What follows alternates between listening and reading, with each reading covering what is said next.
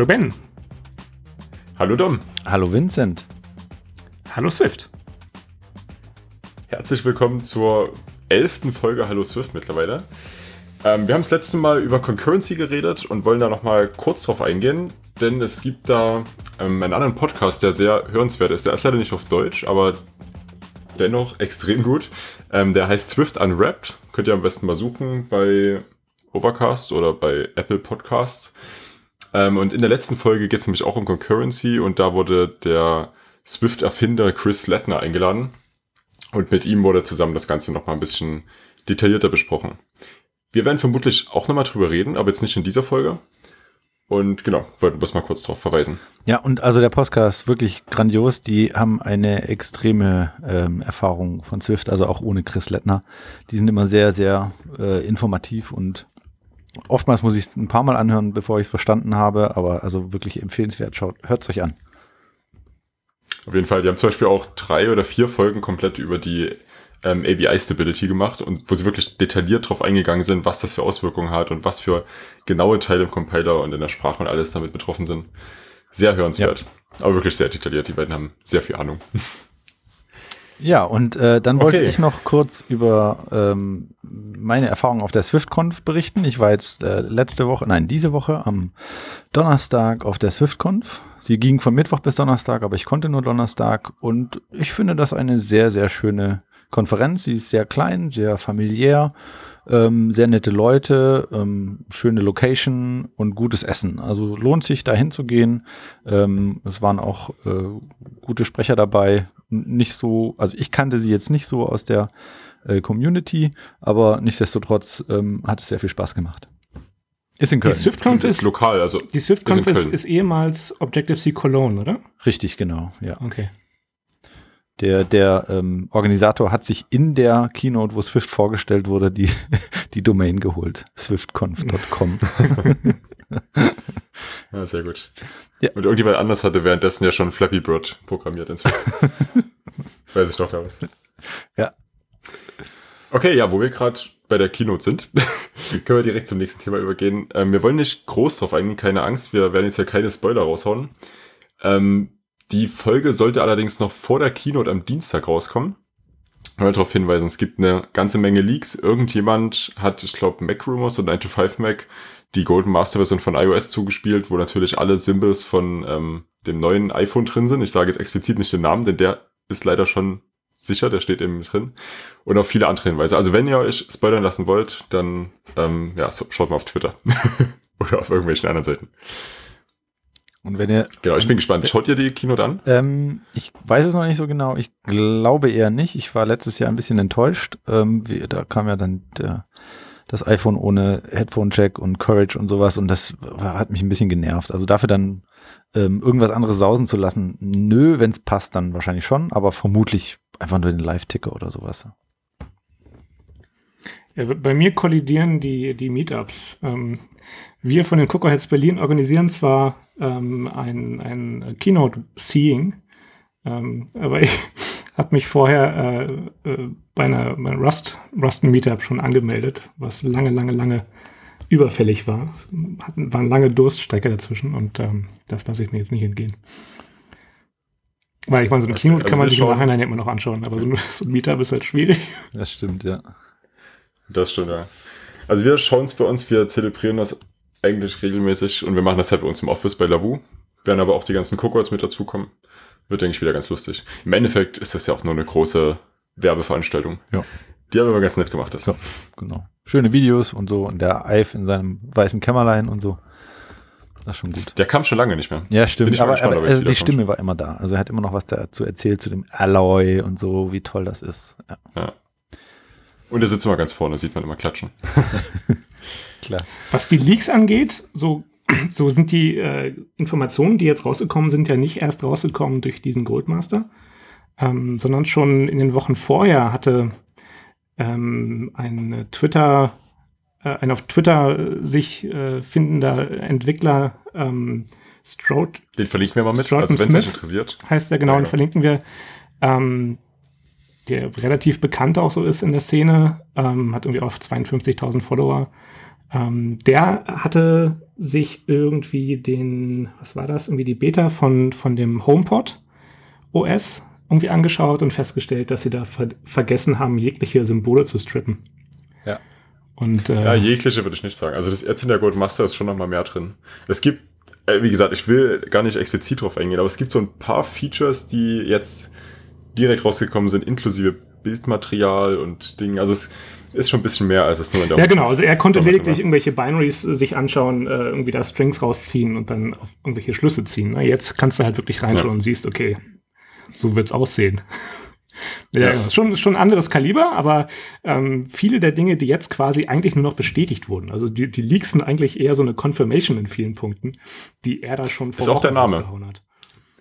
Also ich finde der Name ja, egal. Ich würde sagen, wir lassen ja, genau. Lass uns, lass uns weitermachen. Wir können es vielleicht danach nochmal kurz drüber unterhalten. Wir wollen jetzt aber niemanden spoilern. Genau. Also wenn ihr euch schaut, dann viel Spaß bei der Keynote. Wenn nicht, dann viel Spaß beim Aufnahme anschauen. Ähm, und wenn ihr das auch nicht schaut, dann viel Spaß bei eurem Abend, was auch immer ihr dann macht. Ja. Vielleicht diesen Podcast hören. Vielleicht hört ihr das am Dienstag. Genau. Ja, wir haben heute ein Thema, okay. ne? Und das Thema heißt Extensions. Richtig, habt ihr im Titel wahrscheinlich schon gesehen. Genau, ähm, Extensions sind ein sehr wichtiges Feature in Swift. Also ich denke, jeder weiß das, ich werde es trotzdem ganz gut zum Erklären, wenn man einen Typen deklariert hat, ob das jetzt eine Struct, Class oder was auch immer ist, man kann ihn immer erweitern, indem man Extension und dann den Typen hinschreibt. Und das kann eben auch ein Typ sein, den man nicht selber deklariert hat, sondern einen, den man aus einem Framework, äh, Third Party oder von Apple importiert hat und dann entsprechend erweitert. Ja. Categories für die, die aus der Objective-C-Welt kommen. Äh, so ein bisschen. Ja, ja, geht in dieselbe Richtung. Genau. Kategorien nur auf, nur auf Steroiden quasi. Ja, vor allen Dingen eben, also bei Kategorien war ja immer der Fall, du musst dann das auch noch in deinen Quellcode mit rein äh, importieren, weil eben Objective-C Objective-C ist. Und in Swift steht das dann halt automatisch äh, überall zur Verfügung, wo, wo dieses File irgendwie zugänglich ist. Ja. Ja, das stimmt. Okay, ähm, wir haben uns hier ein paar Punkte aufgeschrieben, auf die wir kurz eingehen wollen. Und wir fangen einfach mit dem ersten an, würde ich sagen. Und da haben wir uns die ähm, Conditional Extensions rausgesucht. Also das bedeutet quasi, dass wenn ich einen Typen erweitere, kann ich auch noch ähm, Konditionen angeben, die eben wahr sein müssen, damit der Typ erweitert wird. Ich denke, klassisches Beispiel ist, ähm, ich möchte Array erweitern, aber nur, wenn dieses Array Strings beinhaltet.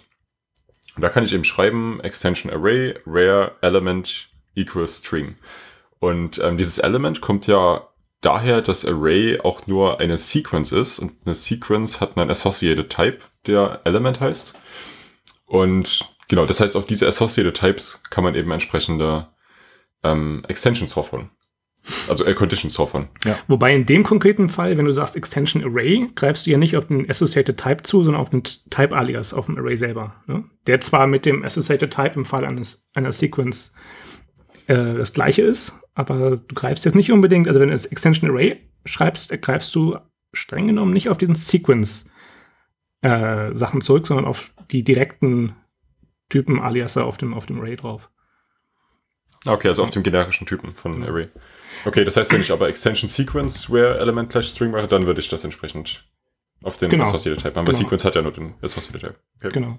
Also eine Sache, also gehen tut das ja mittlerweile schon in, in äh, limitierter Form. Also du kannst irgendwie sagen, äh, Extension Array und dann machst du eine Where Clause dran ähm, und dann kannst du beliebige Funktionen hinzufügen.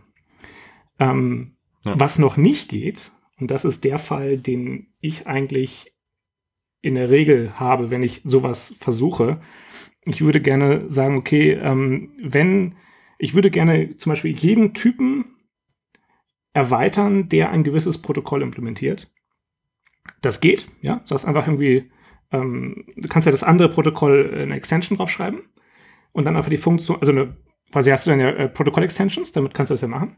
Ähm, aber du kannst nicht sagen, okay, und diese Funktion, die ich jetzt auf den Typen hinzufüge, der Protokoll A implementiert, die gehören zu Protokoll B. Und ich will, dass dieser Typ automatisch nun auch B, B Conformance kriegt, weil er ja die Methoden umgesetzt hat. Das geht nicht. Das fehlt also. Ah, okay. Noch, ne? ah, das ja. ist dieser, ja. dieser kleine Trick, der noch fehlt, zu sagen, okay, Extension Array wird equatable automatisch, wenn das Elementtyp von Array equatable ist zum Beispiel. Ja. Also das geht noch nicht. Das war jetzt aber noch was anderes, oder? Also nee, das, das, ist schon genau, das, was du gerade meinst. Das, das ist die Conditional Oder was du jetzt mit dem Array Sorry, ja, genau, das, was du jetzt mit dem Array gerade gesagt hast, sind diese Conditional Conformance, genau. wo du eben genau das sagen möchtest, dieses äh, Array equatable, wenn Element equatable. Genau. Was übrigens momentan nicht geht, man kann aber trotzdem Arrays miteinander vergleichen, was aber ein Hack ist. Der Operator ist einfach nur explizit dafür definiert. Das mal kurz am Rande. Aber was du davor meintest, fand ich auch ganz das, interessant. Ja, das, zwar, das, geht aber auch, das, das, geht aber nur, wenn der Typ bekannt ist, ne? Wenn du den Array-Typen kennst. Wenn du jetzt irgendwie generisch nö. arbeitest, dann geht's nicht. Nö, das ja. geht auch, wenn du einfach nur den, den Operator is gleich is gleich definierst mit einem generischen Typen T, welcher equatable ist, und dann auf der einen Seite ein Array hast mit vom Typen T und auf der anderen Seite ein äh, Array vom Typen T. Dann geht das.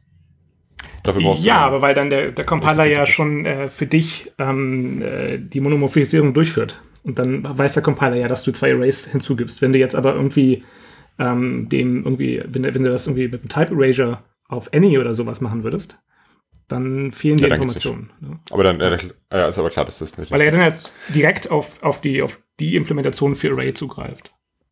Ja, genau. Aber äh, was, was anderes noch, du hattest doch gerade, also so ich zumindest verstanden habe, was anderes gemeint. Und zwar, dass du zum Beispiel das Protokoll Equatable hast und du hast jetzt ein eigenes Protokoll, was irgendwie Double Equatable, was, äh, ja, okay, dummes Beispiel, aber was irgendwie äh, auf Equatable aufbaut. Und jetzt wirst du sagen, dass jeder Typ der Equatable folgt jetzt auch diesem Protokoll und zwar mit dieser Implementierung. Mhm. Und das geht ja auch nicht. Genau. Also so hatte ich es gerade verstanden. Das genau, wäre noch was anderes. Das ist ja, das ist ja im Endeffekt, ähm, ja gut, der, der Fall, den ich gerade mit, mit Array geschildert habe, der ist ein bisschen anders, weil er quasi den, diesen, die, die Where-Clause auf einen Typen-Alias drauf hat, nicht auf Self. Ne? Aber ja. wenn du es änderst und sagst, okay, ähm, Extension Array ist, is equatable where self is, is, okay, das ist jetzt, nee, ist double equatable oder was auch immer, where ja, genau. self is equatable. Dann ja, würdest okay, du das, die gleiche Semantik auch wieder haben. Stimmt, in die Richtung ist es tatsächlich vergleichbar, weil self, also self groß geschrieben, ist ja auch eigentlich nur ein Associated Type, den genau. jeder Protocol Type mit sich bringt. Ah, stimmt, okay. Ja, okay. Jetzt bin ich bei dir, ja. Genau, und sobald du, okay, den, aber, aber sobald du den intern nutzt, wird dann dein Protokoll ja wieder zu diesem äh, Protokoll with Associated Type und dann hast du wieder die ganzen Shenanigans, die so bekannt sind ja, dafür. Ja. Ähm, aber bloß weil es jetzt nicht geht, heißt es das nicht, dass es nicht geplant ist. Denn dafür gab es schon ein Proposal, das ist auch unten mit verlinkt. Und das Ganze ist auch accepted und soweit ich weiß auch geplant. Ich weiß gerade nicht, ob das für Swift 4 noch geplant ist. Weiß weil eigentlich ist da ja schon Release-Stopp gewesen, oder? Weiß ich auch nicht genau. Also ich glaube, dass das ähm, erst später kommt. Also wenn es jetzt noch ja, nicht drin ist, kann ich mir nicht vorstellen, dass noch sagen. Was, was also jetzt noch einen Schritt weiter ginge, was jetzt noch einen Schritt weiter ginge, ähm, also aktuell musst du halt bei den Extensions schon einen konkreten Typen angeben oder halt ein Protokoll angeben. Ne? Ähm, ja. Aber der weitere Schritt wäre zu sagen, okay, du kannst be dir beliebige Typen nehmen, da irgendwelche Constraints draufsetzen und darauf dann Extension draufschreiben. Sowas wie anywhere equatable. Genau, das geht nicht. Das geht übrigens aus dem Grund nicht, dass Any ein Typ ist, der nicht definiert ist, der ist in der Sprache eingebrannt. Ja. Eine Alternative, äh, wie man es probiert? Ja. Eine Alternative, wie man das hinkriegen will, das ist auch in dem Generics Manifesto irgendwo angegeben, sind ähm, äh, generische Extensions oder sowas, glaube ich, haben die das genannt. Also wo du nach dem Extension Keyword die eckigen, äh, diese, diese ähm, äh, Generics-Klammern hast, da dann zum Beispiel T definieren kannst und dann kannst du quasi auf einen beliebigen Typen T eine Extension schreiben, den du dann mit jeweiliger ah, okay. Clause definieren kannst. Oh. Ähm, ich finde, so könnte man äh, Protocol Extensions irgendwie besser verständlich auch darstellen. Indem man eben sagt, Extension T mit, wo bei T diesem Protokoll ah, folgt. Ja. Und dann ist das eine Extension auf T. Wobei es noch in eine andere Richtung geht. Aber ja, das, die Sache ist nur, das wird dann relativ schnell ähm, für Anfänger sehr, sehr schwer verständlich, was jetzt die verschiedenen Ts in welcher Position plötzlich für eine Bedeutung haben. Ne? Also stell ich glaube, wir sind hier auf einem Level, was ich glaube, wir sind auf einem Level, was für Anfänger eh nicht mehr geeignet ist. Also ja. das ist ja bei Swift, finde ich, auch ganz wichtig, dass Swift eben irgendwie leicht erlernbar ist, aber schwer zu mastern, wie man immer so schön sagt. Also, ich, gl also ich glaube, es wirkt erstmal einfach, aber Swift ist unglaublich komplex. Ich glaube, wenn ich mich richtig erinnere, dann kannst du in Rust problemlos in einer Zeile ähm, also ich meine, drei mit Sicherheit, eventuell sogar vier verschiedene Bedeutungen von solchen generischen Klammern haben. Ähm, weil du auch eben genau, du musst jedes Mal, wenn du einen generischen Typen hast, musst du den erstmal irgendwo definieren. Das heißt, du fängst immer dann mit Impel und dann Klammer auf T und dann sagst du Array von T. Weil dieses T muss halt erstmal irgendwo quasi vorher definiert sein, dass das ein generisches, äh, generischer Platzhalter ist und nicht ein Typ, der irgendwo existieren kann und so weiter und so fort. Ähm, und ja. das wird sehr, sehr schnell, sehr, sehr, sehr schlecht verständlich. Also da, damit habe ich mich am Anfang auch wirklich schwer getan zu verstehen, okay, wo muss ich jetzt was definieren und warum und welche Auswirkungen hat das jetzt? Und da, ja, ich, meine, dazu ich könnte mir vorstellen, dass sie da auch schon sehr komplex. Ja. Du hast ja den Typen, du hast die Associated Types und eventuell noch generische Typen. Das ist schon es ist schon jetzt kompliziert. Es, es kommt, glaube ich, auch dazu, dass eben Apple möchte, dass wir die Protokolle so behandeln wie Typen. So ein bisschen, ne? Weil deswegen haben wir auch so Extensions drauf und so. Und ich glaube, wenn du da dann das äh, aufbrechen würdest, indem du da die, die eckigen Klammer oder halt diese spitzen Klammern äh, reinmachst, dann, dann, dann zerfällt diese Analogie wieder. Lasst uns doch mal die Protocol Extensions, die wir eigentlich ein bisschen später als geplant haben, gleich mit vorziehen. Okay. Die passen gerade ganz ja. gut, finde ich. Also also genau, Protocol Extensions, wie du es ja gerade schon gesagt hast, Protokolle sind auch nur ganz normale Typen in Swift, was bedeutet, dass man genauso wie auf int und string eben auch auf einem Protokoll wie equatable, theoretisch, eine Extension machen könnte. Das heißt, man kann Methoden definieren, die dann mit jedem Typ machbar sind, die diesem Protokoll entsprechen. Und eigentlich wird das Ganze ja genutzt, damit man Default Implementations hat. Ist zumindest meine also mein Einsatz dafür. Nee, also, also so wie es jetzt quasi als Beispiel genannt wurde, als die eingeführt wurden, da war das dann eher so, ähm, wir wollen Structs benutzen, weil Structs sind cool, aber wir wollen zu den Structs ähm, Sachen hinzufügen und da wir sie nicht überschreiben können, machen wir das mit Protokoll-Extensions. Ne? Also sie hatten ja dann so dieses Be Beispiel, so, so ein Tower-Defense-Spiel und da gab es dann halt den Läufer, der kann schießen, dann gab es den Turm, der kann schießen und statt jetzt ähm, das in jeder, in jedem Struct äh, zu implementieren, macht man dann eben halt so eine Funktion schießen und die beiden implement oder die beiden gehorchen dann diesem Protokoll, auf dem dann die Protokoll-Extension geschrieben wurde. Es hilft auch ein bisschen, die, den, den State vom Behavior zu trennen. Ne? Das finde ich eigentlich immer ganz nett. Dass du halt eben nicht so diese, diese, dieses Verwursteln von State und Behavior hast, sondern dass du sagen kannst, hey, ich habe hier gewisse Verhalten, die passen zu Typen mit bestimmten Strukturen im State und ich kann dieses Verhalten halt einmal definieren und es an beliebige Typen dran packen, überall da, wo es passt. Ja. Ähm, und nicht irgendwie jetzt dann das Problem lösen, also von, von Code-Sharing lösen, indem man halt Subklassen macht, was zwar gern gemacht wird, aber halt in vielen Punkten nicht das Optimale ist. Ja. Ähm, in Subklassen hast du halt gleichzeitig auch noch den, die State-Veränderung. Also du hast ja dann auch Zugriff auf den State, was du in Protokollen nur hast, wenn du es eben auch definierst, indem du halt beim State auch Set mit angibst. Genau, und dann hast du irgendwelche, irgendwelche abstrakten Methoden, die leer sind oder irgendwelche Exceptions werfen in, in der, in der abstrakten Superklasse und so. Und diesen ganzen Kram kannst du verhindern, mit vielen Dingen ich glaub, dieses mit, mit Extensions. Abstrakt ist ein guter Punkt, denn im Endeffekt sind Protokolle inklusive der Default Implementation das, was in anderen Sprachen wie zum Beispiel Java abstrakte Klassen sind, ja. die es ja so in Swift gar nicht gibt. Ja, ja, genau. Das heißt eine Klasse, die quasi nicht initialisiert werden kann. Bloß kurz zur Erklärung. Genau. Aber also da gibt es zum ja Beispiel. Entschuldigung. Nee. Ähm, also bei den Protokoll-Extensions gibt es ja noch so ein so, so einen ganz komischen Unterschied. Ne? Also ich habe einmal die Protokoll-Extensions, ähm, wo ich eine Methode äh, reinschreibe, die auch in dem Protokoll selbst definiert ist oder deklariert ist. Ähm, und das verhält sich anders, als wenn ich eine Methode oh ja. hinzufüge, die in dem Protokoll gar nicht mhm. vorhanden ist.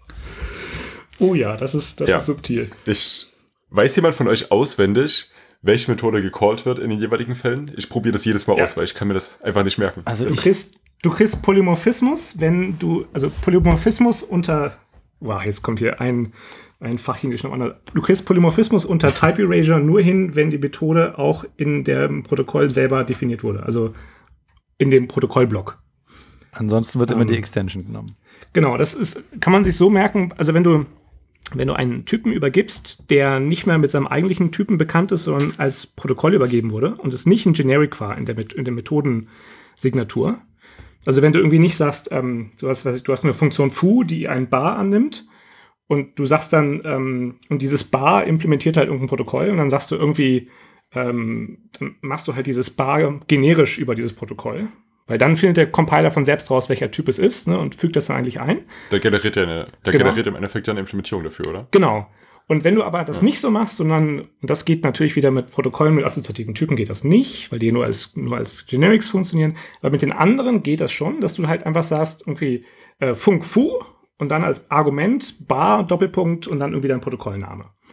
Und damit fehlt dann für den Compiler jegliche Information, was für ein Typ das ist. Das heißt, ähm, der Compiler kann nur auf das sogenannte Protokoll Existential zugreifen. Also quasi dieses Wrapper, dieses unsichtbare Wrapper-Objekt, ähm, in dem dann quasi der Pointer auf das Objekt drin steckt, das eigentlich übergeben wird, wurde. Und in diesem Existential sind, ist eben der Pointer zum eigentlichen Objekt drin und noch Pointer zu den jeweiligen Function Tables. Und, und das wird ja auch dann dynamisch dispatched, wenn du das auf deinem Protokoll machst, ne? Genau, und in diesem Protokoll Existential, das ist der richtige Name für dieses Konstrukt, was da erstellt wird, ähm, da, sind, da stehen in der Function Table, die dann aus, genutzt wird, um die Funktionen aufzurufen, steht nur die Funktion drin, ähm, oder stehen nur die Funktionen drin, die auch in dem Protokoll selber oben im Kopf definiert sind. So, aber, so merke ich mir das immer. Ja, das bedeutet aber, also das, das hat eigentlich ähm, ähm keine Gründe, wo man sagt, das ist total sinnvoll. Das sind einfach nur Implementierungsgründe, oder? Also man würde das eigentlich doch anders machen, wenn es ginge. Also so erkläre ich es mir ja. Ob das jetzt der Grund ist, Okay. So meine Eselsbrücke. Also macht schon Sinn. Ja. Macht, auf jeden Fall Sinn, ja. Macht. So kann man sich merken, ja, auf jeden Fall. Genau. Also du musst für, für, für Polymorphie musst du noch die extra Mile gehen. Ja. ja. Ist, ist, hm. Ich würde mir wünschen, dass das ein bisschen besser dokumentiert ist. Ich meine, es liest sowieso, würde ich mal behaupten, liest keiner, liest wirklich das Buch von oben bis unten. Ähm, aber ja, ich würde mal behaupten, dass neun von zehn Swift-Programmierern das nicht wissen. Ja. Richtig. Also das ist in vielen Apps zum Beispiel auch gar nicht notwendig. Also das ist ja dann wirklich, ich glaube nicht, dass das jeder nutzt oder ja. nutzen würde ja. oder jeder braucht. Ja, das stimmt. Ja, es, es beißt dich Aber halt in dem Moment, cool, es beißt dich halt in dem Moment, wo du eine Funktion von Generic auf eben nicht Generic umstellst oder andersrum und plötzlich subtil anderer Dispatch passiert und eine andere, andere Methode aufgerufen wird. Ne? Vorausgesetzt, dass du zwei davon hast und alles. Also da muss schon eine Menge, quasi eine Menge Sterne passend stehen und Vollmond sein, ähm, damit es dich beißt. Aber wenn es passiert, viel Spaß beim Debugging. ja, das oh. stimmt. Okay, aber, aber stimmt natürlich. Also es gibt auf jeden Fall einen Unterschied dazwischen, ob ich jetzt eine Methode in einer Extension implementiere, die auch im Protokoll steht, oder ob das so eine Convenience-Methode ist, die einfach nur in der Extension mit drin steht. Denn das, also hat ja jetzt vom, eben vom Dispatch her, wie du es gerade alles erklärt hast, hat es natürlich einen Unterschied, aber es gibt ja auch von dem, was ich damit ausdrücken will, einen Unterschied. Wenn ich nämlich eine Methode in einem Protokoll definiere und dann die Implementierung in der Extension mitgebe, dann ist das für mich eben so eine Default-Implementierung. Ja. Dann ersetzt das im Endeffekt das, was in Objective-C dieses Add Optional war, dass nämlich eine Methode optional ist in dem Protokoll. Das gibt's ja in Swift nicht. Oder in reinen Swift-Protokollen zumindest nicht. Und das ersetzt das so ein bisschen. Man hat eben dann eine Default-Implementierung. Und wenn man das aber nicht hat, also wenn es jetzt eine Methode ist, die implementiert wird, aber nicht im Protokoll selber deklariert wird, dann ist das eben so eine Convenience-Methode, die diesen Typen erst richtig ausmacht. Also die ein Protokoll auch von einem reinen Interface zu einem richtigen Typen macht, in meinen Augen. Ähm, ich habe ich hab mal noch eine Frage, es schwirrt gerade in meinem Kopf rum. Ich muss ja, wenn ich jetzt äh, eine Klasse habe in Swift und ich äh, überschreibe in einer Subklasse eine Methode, schreibe ich ja das Override davor. Das muss ich aber doch nicht machen, wenn ich eine Klasse, eine Methode überschreibe, die in einer Protocol Extension definiert ist, oder? Ja, mhm, das ist auch nicht. sehr verwandt, ja. ja. Okay, ja. Ja, das ist ähm, auch durchaus ein finde ich, durchaus eine problematische Sache in Swift. Die kommt im Endeffekt durch das Verhalten, was wir aus Objective-C ja auch kennen. Da hast du ja auch, in Objective-C ist es ja noch viel krasser, da hast du ja, da kannst du ja in mehreren Kategorien die gleiche Methode implementieren und es ist im Endeffekt dann äh, eine Sache des äh, Würfelwerfens, welche davon denn wirklich umgesetzt wird. Ähm, Evolutionäres Programmieren quasi. Ja, genau. Das ist ja nicht wirklich, soweit ich mich erinnere, ich meine, ich habe lange kein Objective-C mehr gemacht, aber ich, soweit ich mich erinnere, ist nicht definiert, welcher davon ausgewählt wird.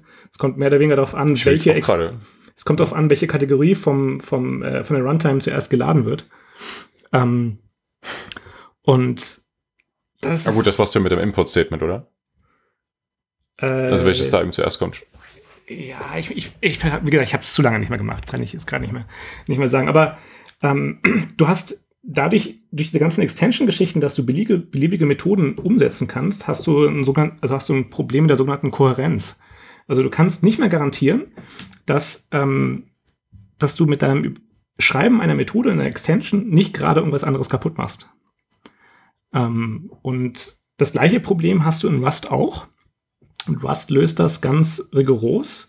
Ähm, ich finde es ganz gut, aber es macht halt einem oft auch Probleme. Du kannst in Rust zum Beispiel eine, mit einer Extension eine, ein Protokoll nur implementieren, ähm, von dem du entweder den Typen, auf dem du die Extension schreibst, selber besitzt, also in, ist es in deinem Modul drin definiert ist, oder das Protokoll von dir definiert wurde. Du kannst nicht ein Fremdprotokoll auf einem Fremdtyp implementieren.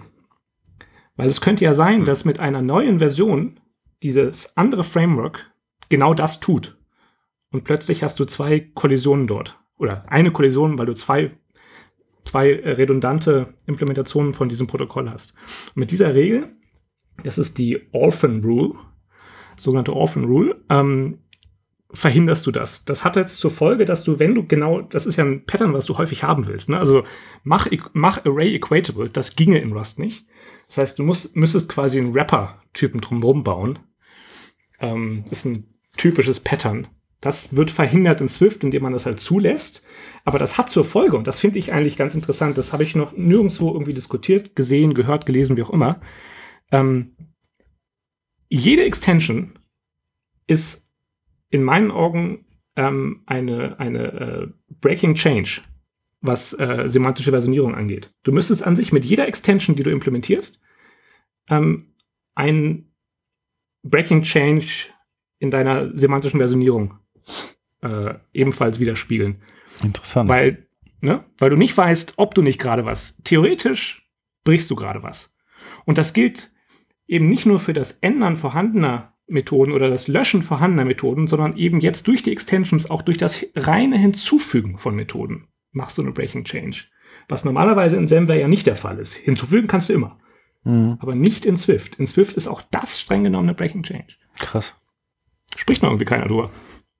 Vielleicht ja jetzt. Wir jetzt gerade. genau.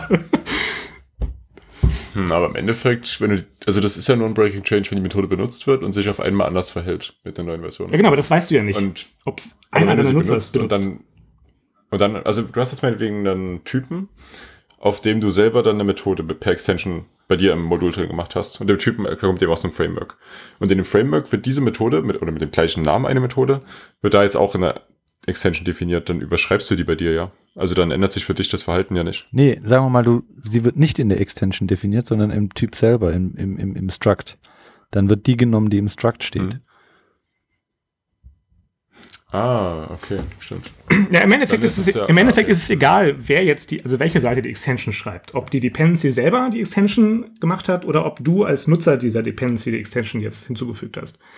Das die, die, die Möglichkeit einer solchen Protokollimplementierung oder Methodenhinzufügung durch Extension macht in meinen Augen jegliches Hinzufügen einer Methode, ganz egal wo und wie, ähm, zu einer Breaking Change. Hm. Wenn man es ganz streng nimmt. Was ein bisschen gruselig stimmt. ist. Interessanter Gedanke dennoch, ja. Ne? Und dann kannst du die Version eigentlich gleich komplett in die Tonne kloppen, weil dann, dann zählen wir halt einfach, dann machst du einfach, kannst auch eine Bildnummer nehmen. Die nee, nee, nee du schreibst einfach keine Protokoll-Extensions. Fertig. Oder, oder so. Nee, aber, nee, aber, selbst nee, das stimmt, hilft dir ja nicht. Ja, ja, genau, aber selbst das hilft dir ja nicht, weil es könnte jemand anders eine Extension schreiben, wo die Methode hinzugefügt wird, die du jetzt ohne Extension hinzugefügt hast. Okay, kein Fremdcode und keine Extension. und kein Open Source, weil es jemand, ne? Also, so. Ja, ja, ich verstehe schon. Sobald sie alles nutzen. Closed Source ist Best Source. ist eh am sichersten, ne? Not invented hier. Aua, aua, aua. Da gab es so einen schönen Tweet neulich, ja? Also, do you know not invented here? Und dann der Gegenüber. Yes, but we have another term for it. ja. Was mich an Extensions am meisten stört, so in der, in der, in der Nutzung, sind solche Sachen, wo ich denke, oh, das kann keine Sprachlimitierung sein. Das ist, das, das ist oder sollte nicht sein. Also wenn du zum Beispiel, so der typische Fall, du hast ähm, deinen UI Table View Controller Und ich mache es eigentlich, oder ich versuche, und eben da, das geht immer nur so weit, bis er im Swift dann irgendwie äh, einmal so schön in die Kniekehlen schlägt, ähm, versuche die Implementation von Protokollen immer in Extensions zu packen. Einfach um es zu gruppieren. So wie man, so wie ich früher einen Pragma-Mark mir reingepackt habe, hier ist folgender Block von Methoden, die zusammengehören, die semantisch zusammengehören, mache ich es jetzt mit einer Extension. Auch einfach, weil ich mir sage, Der Mark geht übrigens dennoch. Nicht mehr, nicht mehr über Pragma-Mark, aber du kannst über, äh, über Mark. einen normalen Kommentar mit Groß-Mark und dann geht Genau, aber das sind Kommentare und Kommentare sieht der Compiler nicht. Und alles, was nee, der, der Compiler, Compiler nicht, aber sieht, du hast das zumindest in Xcode. Ja. In Xcode hast du so. Ja, genau. Ja gut, aber ich möchte halt, dass so viel wie möglich dem Compiler auch, auch quasi bekannt ist, sichtbar ist, weil er mir dann im Zweifelsfall helfen kann. Ähm, und das geht nicht. Weil wenn du dann eben eine Subklasse von UI TableView hast und du dann deine Implementation oder deine Overrides für die jeweiligen Delegate-Methoden in auch so eine Extension packen willst, kriegst du dann einen Compiler-Fehler, der heißt Redundant Conformance to uh, UI TableView Controller, uh, nee, Redundant Conformance of TableView Controller to Protocol UI TableView Delegate. Wo ich mir denke, ach komm, na, du würdest das Protokoll nicht mehr hinschreiben. Du würdest halt einfach eine Extension auf den Typen machen, ohne ja, Protokollkonform genau, du deine genau. Methode implementierst. Das geht. Wobei geht das? Das geht, aber ich will das ja, ich will das ja eben gerade markieren, zu welchem Protokoll aber, dieser Block gehört. Aber das geht jetzt eigentlich nur wegen dem Dynamic Dispatch, den wir vor uns angesprochen hatten, oder? Weil ansonsten, du kannst ja keine Methoden überschreiben. Du würdest ja dann einfach nur eine Extension überschreiben, ohne Override quasi, und dann würde der per Dynamic Dispatch das nehmen, weil die Subklasse die Methode implementiert. Ja gut, du machst ja jetzt gerade Override von der, von der Superklasse. Insofern, das kannst du ja in Extension auch machen. Ja, ja. Aber was ich einfach möchte, ist, dass ich durch die Extensions ähm, einfach meinen Code strukturieren kann. Ja. Und das eben auch machen möchte, indem ich halt diesen den Protokollnamen dann auch als, als ähm, eben dahinter packe mit Doppelpunkt. Ähm, aktu aktuell mache ich halt dann einfach äh, quasi ähm, einen Kommentar drumherum. Ja? Also irgendwie äh, Schrägstrich, äh, Asterisk und Asterisk, Schrägstrich. Ähm, Einfach, weil ich das mit drinne haben will. Beziehungsweise habe jetzt in letzter Zeit habe ich halt einen, einen Mark davor gepackt, dass die, den, den Namen in den Mark davor gepackt. Mhm. Ähm, das ist die eine Sache, wo mich, was, was mich syntaktisch super stört. Und das zweite ist, ähm, selbst wenn du das so machen möchtest, kriegst du es auch aus einem zweiten Grund nicht sauber hin, weil du ähm, eben aus äh, durchaus sinnvollen Gründen, aber du kannst halt keine äh, Properties in eine Extension packen. Das heißt, Properties, die von einem Protokoll benötigt werden, kann ich nicht in die Extension packen. Das heißt, ich habe sowieso schon die Sachen verteilt, weil ich das in den normalen Klassenblock packen muss oder Typenblock packen muss. Und das gleiche gilt auch für viele Initializer. Eben alle bis auf die Conform, äh, die, die Convenience Initializer. Ähm, und ja, das finde ich ein bisschen schade. Bin ich wahrscheinlich einer der, der einzigen, die das irgendwie gerne so haben. Insofern sehe ich nicht, dass sich da was ändern wird. Ähm, das mit den Properties, das kann man in bisschen umgehen. In, also da geht es ja tatsächlich nur um den Namen den Typen der Property und da muss das ja nicht direkt gleich heißen. Property ist am Endeffekt auch nur, dass du einen Getter und einen Setter für eine Property hast. Das heißt, du könntest in der Extension dann eben Computed Getter und Setter auf deine, auf deinen internen State machen. Dann hättest du es zumindest wieder da unten, aber ja, genau, aber dann, dann habe ich halt dann, dann habe ich halt zwei verschiedene Sachen, ne, wo ich dann plötzlich sicherstellen muss, dass ich auch irgendwie in meinem Code immer nur auf die einen zugreife und nicht mal auf den internen, mal auf den externen. Ähm, ja. Wir haben noch gar nicht gesagt, wieso das nicht geht, oder? Weil das ist ja auch ein interessanter Punkt. Wieso man keine Protokolle in Extensions packen kann. Äh, keine, keine Properties in Extensions packen kann.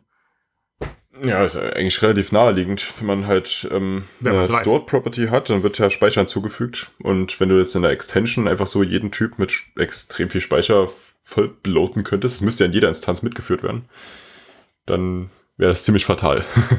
ja, vor allem ändert sich ähm, der, die Typengröße. Mhm. Also du, ja. also der, der Compiler muss ja, wenn er kompiliert, wissen, wie groß der Typ ist. Und wenn du jetzt einen bekannten, also wenn du ein Property zu Array hinzufügen würdest, hätte der Array bei dir in deinem Programm eine andere Größe als in der Standard Library selber. Ja, also genau. du hättest so einen super schizophrenen Typen plötzlich, die da rumrennen, äh, und keiner weiß mehr, wie groß er ist. Und ähm, ja, das ist so einer der Gründe, warum es nicht geht. Das geht in, also solche Sachen gehen irgendwie mit, äh, mit, mit äh, Sprachen, wo alles auf dem Heap ist, weil du halt dann ähm, solche Tricks wie die äh, Pimple nutzen kannst, also Pointer to Implementation. Das wird in äh, Qt zum Beispiel nutzen das, um erweiterbar zu sein. Ähm, dem du halt quasi den eigentlichen... Objective-C auch. Hm? Also mit Objective-C kannst du ja auch ein Associated Object hinzufügen mhm. Über die Runtime. Das geht auch. Genau. Gut, das ist jetzt nochmal eine andere Form von Hack, aber genau, mit solchen Sachen geht das, aber das geht halt auch nur, weil du halt äh, sowieso alles auf dem Heap hinter einem Pointer versteckt hast und der Pointer ist halt immer gleich groß. Ja. Wir okay, uns, wir sind zeitlich wieder geschehen. Genau, uns läuft die Zeit auf. Ich würde sagen, wir machen jetzt noch eins und zwar ähm, Vor- und Nachteile Subklasse versus Extension und ähm, dann, dann sind wir fertig, oder? Ja, also die Pixar noch. Genau. Aber, ja. So.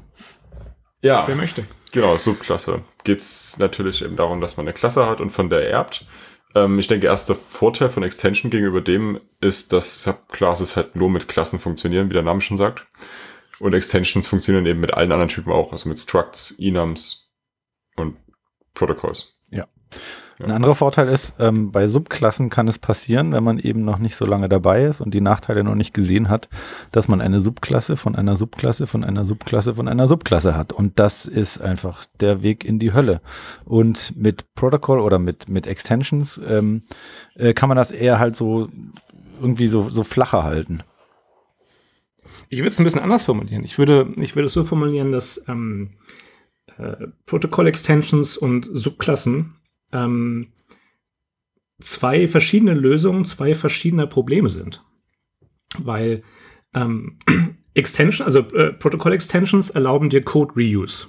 Sehr schön sauber zu lösen. Während Subklassen dir erlauben, einen Typen weiter zu spezifizieren und einzuschränken.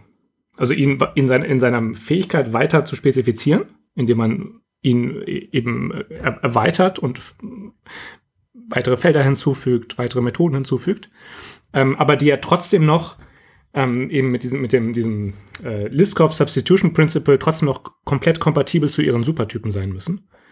Ähm, und dadurch hast du zwei verschiedene Probleme, die du versuchst, versuchst zu lösen. Und viele versuchen halt irgendwie mit Subklassierung den Code Reuse zu lösen. Ja, und stimmt. Dafür ist Subklassierung halt eigentlich überhaupt nicht da. Und das ist ja auch mal gerade das, weshalb man sagt, keine Subklassen, keine Subklassen. Ähm, dafür genau sind Exten äh, Protocol Extensions oder Mix-ins, wie sie in anderen Sprachen ja. genannt werden, also in Ruby zum Beispiel, oder, oder halt äh, Traits, wie sie in weiteren anderen Sprachen äh, genannt werden.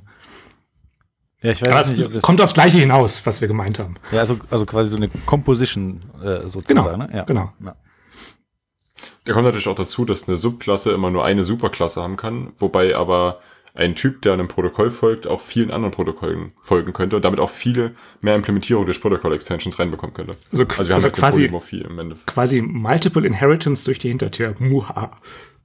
Aber ja. nicht ganz so böse. Im Endeffekt schon. Also ich meine, man hat, also was du gerade meinst, dass man eben diese, diesen Tree, Inheritance Tree of Hell hat, also dass eben die, wenn man das bei, bei Subklassen eben diese ganz vielen äh, Hierarchieebenen hat, das kann bei Extensions auch funktionieren und äh, über Protokolle eben auch gehen. Das, weil Protokolle an sich können ja auch wieder von anderen Protokollen sozusagen erben, also darauf aufbauen. Und das kann man ja auch sehr weit stricken, wie man zum Beispiel bei äh, Sequence und allen Folgeprotokollen sehen ja, hast kann. Du recht. Das kann schon sehr komplex ja, hast werden. Hast du recht, das wird dann ähnlich un unübersichtlich. Ja. Ja. Vor allem äh, kann es auch unübersichtlich werden, also wenn du jetzt ähm, Protokolle mit assoziativen Typen hast, du hast jetzt einen Typen, also eine, eine Klasse oder Structure, was auch immer. Und dieser Typ soll zwei verschiedene Protokolle implementieren, die beide assoziative Typen haben. Die machen was komplett anderes. Ähm, diese Protokolle sind aus zwei komplett verschiedenen Domänen und haben beide den Assoziatypen Value. Ähm, für den einen Protokoll würdest du dafür irgendwie so ein, bedeutet Value irgendwas wie ein, ein Integer, so eine Zahl oder sowas. Und für den anderen ist das aber irgendeine Collection. Und deine Klasse soll halt irgendwie, ähm, keine Ahnung, das eine Protokoll heißt Countable und Value ist der Count und bei dem anderen ist das, äh, ist das ähm, äh, Protokoll, was weiß ich, Sequenceable oder irgendwie sowas und das Value ist halt die, die, die Collection. Und du kannst die nicht beide implementieren für diesen Typen, weil du nicht zwei verschiedene Typenaliasse mit dem gleichen Namen, aber anderen Typen haben kannst. Mhm. Hm, doch, du musst es bloß neu definieren. Du kannst ja dann wiederum in äh, zwei Associated Types machen, die unterschiedlich heißen und dann in der Where Clause hinten angeben, wessen Value jetzt eben dem eigenen Associated Type entspricht. Das müsste, das müsste schon funktionieren. Bist du sicher? Also. Ziemlich sicher, ja. Das müssen wir gleich nochmal anschauen. Ich würde vorschlagen, ich würde vorschlagen, ähm, wir prüfen das nochmal nach. Was gibt's denn? Können das in der nächsten Folge im Recap genau. sagen. genau, und wir kommen jetzt mal zu den Picks. Jo. Wer fängt an? Wer will anfangen? Ja, fang du mal an. Gut, dann der, der. Wer ist du? äh, Dom. Achso, ich, okay, gut, ich fange an. ich fange an. Okay, ähm, also ich, äh, ähm, ich picke ähm, From Scratch Guides. Und das ist von einem, äh, ich weiß jetzt leider den Namen nicht. Ähm, auf jeden Fall arbeitet der bei, ich glaube, Instagram. Der hat unter anderem auch dieses ähm, IG List View oder wie das heißt, ähm, diese Library gebaut, die ähm, die Collection View irgendwie sehr viel benutzbarer macht, die ich auch noch nicht ausprobiert habe, aber soll sehr cool sein. Auf jeden Fall diese From Scratch Guides ist eine Liste, bisher noch ein bisschen klein, ähm, hat drei Einträge und da steht halt, äh, es, es sind jeweils Links drin zu so einer Art Tutorials, wie man eben etwas from scratch baut. Das heißt, ohne Dependencies, ohne ähm, irgendwelche Vorkehrungen, also nichts mit, ich habe da mal was vorbereitet, sondern man fängt von vorne bis zum Ende, äh, macht man alles selber und zum Beispiel da ist drin SQLite Clone in C, Text Editor in C und Cloning Yelp in React. Ähm, und das finde ich sehr interessant und ich hoffe, dass da noch einiges dazu kommt. Wenn ihr irgendwelche Vorschläge habt, dann würde ich da einfach mal einen Pull-Request machen. Ich glaube, der ist da sehr, äh, sehr, sehr dran interessiert. Klingt spannend. Sehr cool. Klingt sehr cool, ja. Wobei, äh, was war Yelp in React? Ist ja dann mit React as Dependency. das, ja, das stimmt. Das ist, das ist, das ist dann so ein bisschen wie dieses, äh, diese schöne Geschichte mit irgendwie, äh, wie man eine Eule malt, ne? Und dann irgendwie so zwei Kreise ja. im ersten Bild und im nächsten Bild ist die fertige Eule. Ja. Also, äh, bei der Zusage ist ja natürlich React als Dependency und alle 150 Dependencies, die React selber noch mitbringt. Halb NPM. Ja, klar. Ja. Okay, willst du weitermachen? Inklusive Leftpad. Ja, unbedingt. Ähm, genau, dann würde ich mal weitermachen. Und zwar mit ähm, mein Pick für, diese, für dieses Mal ist äh, die Vim Turing Machine. Ähm, irgendein Verrückter auf GitHub ähm, hat eine Turing Machine in äh, Vim gebaut, also rein auf den Normal Mode Kommandos von Vim. Die Turing Machine ist ja so diese von, von, von Alan Turing ähm, äh, spezifizierte, quasi der abstrakte Computer, ähm, auf dem basierend so die, die Mächtigkeit von, von Rechenmaschinen heutzutage definiert wird. Also wenn du Turing-Maschinen, äh, Turing Complete bist, dann bist du quasi ein vollwertiger Computer, der dann auch quasi alles andere kann, was so moderne Computer können. Und was das jetzt konkret bedeutet, dass jemand so eine Turing-Maschine in Vim gebaut hat, das bedeutet, dass man streng genommen jetzt, und da warte ich jetzt quasi drauf, könnte jetzt jemand anders kommen und äh, ein ganzes Betriebssystem in Vim bauen. Zum Beispiel Emacs um. Zum Beispiel Emacs. Ja, gut. Da war ich drauf. Klingt ja auch cool, ja. Ja, ich habe ähm, diesmal zwei Picks. Die gehören aber direkt zusammen, deswegen nehme ich die auch direkt zusammen. Das eine ist Autobahn. Und das ist äh, ein Swift-Package, was quasi Fastlane in Swift nachbaut es steht noch ganz am Anfang, es ist noch super, super simpel, da fehlt noch ganz viel. Ich finde aber die Idee ganz cool, weil ich ähm, es ziemlich cool finde, wenn man eben so ein Environment hat, wie jetzt bei iOS zum Beispiel, wo man dann eben Fastlane nutzt, um, also ich denke, jeder von euch kennt Fastlane, es hat ein, so eine ganz große Toolstruktur, mit der man eben ganz viele Dinge automatisieren kann, wie zum Beispiel den Upload zu iTunes Connect oder auch Screenshots erstellen oder, oder, oder. Da ist eben so eine Plugin-Struktur dahinter, dass man da alles drin automatisieren kann. Und äh, ich finde es halt cool, wenn man ähm, sowas halt in der eigenen Sprache nutzt, weil Fastlane selber ist halt in Ruby geschrieben. Wäre doch cool, wenn man sowas halt in Swift hätte. Und der andere Pick gehört quasi direkt dazu. Das ist Shuttle, ist vom selben Entwickler. Ähm, ist schon ein bisschen weiter als Autobahn selber. Und äh, das ist im Endeffekt ein Klon für Spaceship, was ein Plugin äh, ist, was Fastlane mehr oder weniger stark ausmacht. Ähm, das ist nämlich dafür da, dass man halt diese ganze Kommunikation mit dem Apple Developer Portal hat und iTunes Connect, wo eben die ganzen Dinge schön automatisiert werden können. Ja, sehr cool. Also interessant, vor allen Dingen eben mal eine Alternative zu haben zu Fastlane, was ja quasi den Markt komplett eingenommen hat.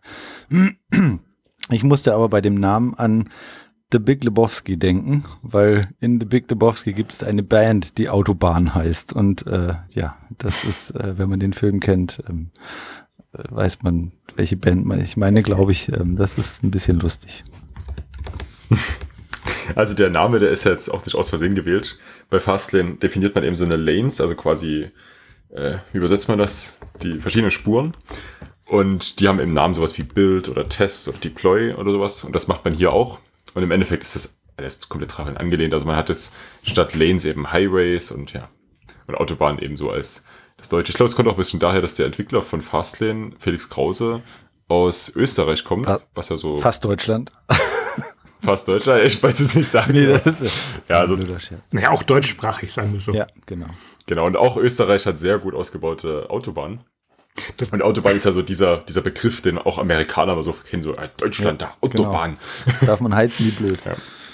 Ich fand interessant, das genau. habe ich, das habe ich gestern oder vorgestern gelesen gehabt, dass das seine, seine Bachelorarbeit war, Fastlane. Ah, mhm. cool.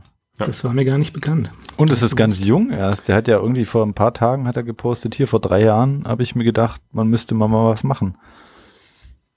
Und mhm. also ja. Ist auch cool. Also nutzt ihr Fasting? Wir nutzen es bei uns sehr exzessiv. Ja, wir nutzen es auch. Für so ziemlich alles. Ja. Wir haben es ja. wir haben's diese Woche zum Projekt hinzugefügt.